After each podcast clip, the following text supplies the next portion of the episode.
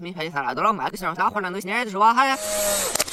大家好，我是戴眼镜拿着话筒而且感冒了的阿拉斯加偏偏。是不是没听懂前面那段杂音是啥？等你看完这期视频你就明白了。自从今年一月份诺兰大神的新片《信条》第一波预告放出来，我就疯狂搓手期待，热切程度堪比废人式钻木取火。有朋友提前看过全片，我就问他是不是观感和《盗梦空间》一样精彩？只见这哥们儿颤颤巍巍伸出三根手指，我心说这都啥时候了，要啥一键三连？他说他的意思是三倍。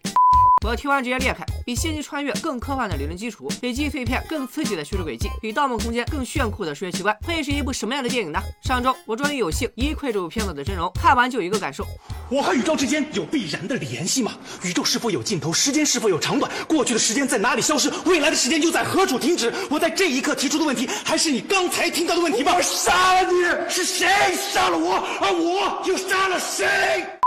说是三倍于前作，其实有点夸张了。主要是想表达对诺兰的敬仰。就我一个纯种文科生的视角来看，也并没有感觉到太大的理解难度。信条的好看，其实是在于细节的丰富性和理论基础的专业程度。但就算你一个细节没发现，一个理论不知道，但起码故事你肯定是能看懂的，一样可以有不错的观影体验。当然了，这期视频必须得整点干货，所以我还是略微做了点功课，跟两个朋友聊了聊，不但对理论知识进行了补充。这一聊，又回想起了很多当时没注意到的小细节，也是越咂摸越香，越想越兴奋。其实诺兰的电影像如此，不管是《盗梦空间》还是《星际穿越》，都花了很大的篇幅。对主人公啊，其实也是对荧幕前的观众们进行教学，跟打游戏似的，先进入一个游戏，了解这个游戏的世界观，学习怎么在这个游戏里生存，怎样使用道具，然后再实地玩一把，把电影推向最高潮。信条也一样，只不过这次诺兰缩短了新手们学习的时间，直接把主角和观众丢进了新游戏，在升级中学习，在学习中升级。今天我就短平快的给大家搞一波心理建设，先从电影名称讲起。信条这个名字其实相当人文，涉及了哲学和历史范畴的知识。电影原名 Tenet，港台音译为天能。Tenet 是一个很明显的回文结构单词，最早出现于庞贝古城遗迹的一块石碑上，石碑上有一组单词。这组单词也形成了回文结构，正着看、倒着看、斜对角看、转圈看，咋看都一样。Tenet 就在这五个词中间，象征着影片中的时间，也能形成一个闭环。不仅是这五个单词，影片里还出现了很多象征着循环、闭合的符号。有兴趣的小伙伴，观影的时候可以找一下。之所以诺兰这么重视这个概念，我感觉他是想表达鸡生蛋，蛋生鸡，循环往复，无穷无尽的观点。过去影响着未来，未来又决定了过去，两头互为因果。故事本身其实很简单，讲的就是一个间谍利用信条拯救世界。诺兰在幕后的花絮里也提到，他从小就爱看各种谍战片，因此很憧憬拍一部谍战大戏。这次终于安排上了，不仅有谍战，还叠加了科幻片的视觉奇观。泰坦除了能翻译成信条，在拉丁语里大概是掌控的意思。掌控啥呢？就是诺兰总爱玩的时间。从预告片可以观察到，影片呈现的世界有两种模式，一种是正向的，一种是逆向的。逆向的也就是时间倒流。大家一定要注意啊，是时间倒流，不是时空穿越。而且时间不仅能倒流，还能跟正向空间的人交汇，共处一个环境。当时我就斯巴达了，这特别怎么拍的？先不管怎么拍的啊，这里还得引入一个物理学概念——熵，把这种情况解释一下，才能顺畅观影。虽然在这文科上学点理论知识也没啥坏处，我也尽量通俗的给大家解释。这个概念由德国物理学家鲁道夫·克劳修斯首次提出，描绘的是物理系统里的混乱程度。一个系统越。混乱，熵值就越。高。而在一个封闭环境中，熵无法自发的减小。就比如，只要你妈不打你，你就能坚持不收拾房间；只要你坚持不收拾房间，你的房间就不会自己变整洁，就会越来越乱，房间的熵值也就不会减小，除非你妈替你打扫。随着熵的逐渐增加，时间流动的方向性也就随之出现。也就是说，在宏观世界，熵是逐渐增加的，无法自发减少。这么看，《武林外传》里那段 solo 还真跟这电影呼应上了。但万一万一熵真的自发减少了呢？你的房间自动从乱七八糟变为井井有条了呢？这就是影片中出现的倒放效果。现实中的事物都遵循着由因到果的规律，但在熵减的倒放情况下，就变成了由果到因。当然了，因为无法证明熵减到底是啥样的，在逆向世界里，水的反义词未必是火，冷的反义词也未必就是热。诺兰呈现的只是一种可能性。以上这些都是我哥们儿传授给我的，有纰漏的话，我替你们去打他们。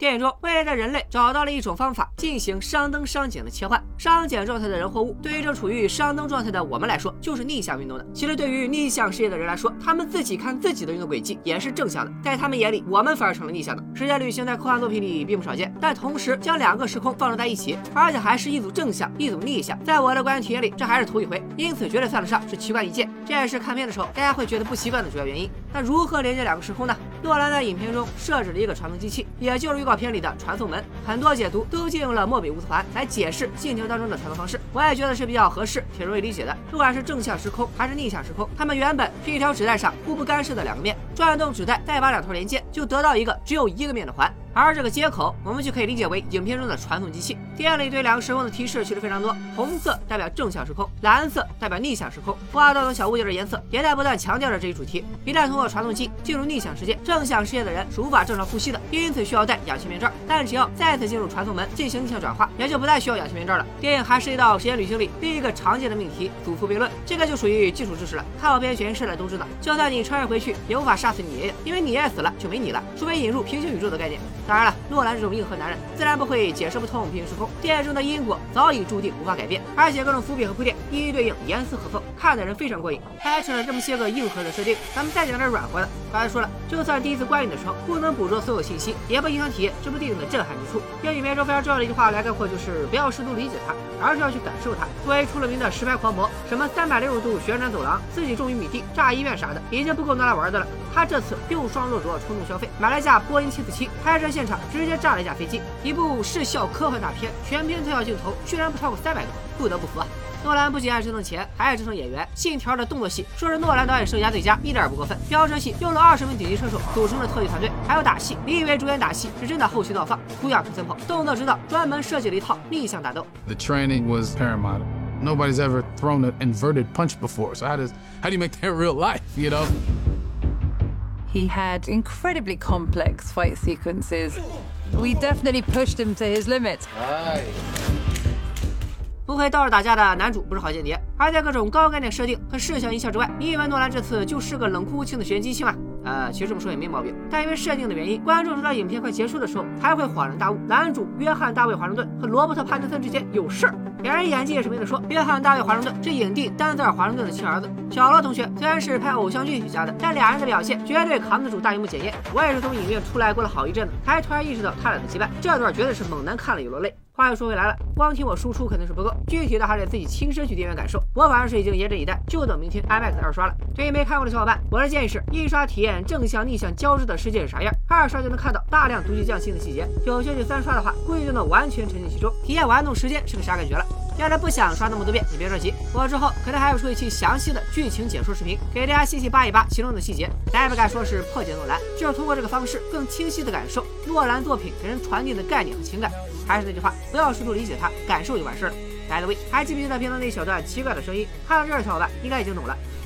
好了，今天就聊到这里，咱们下期再见，拜了个拜。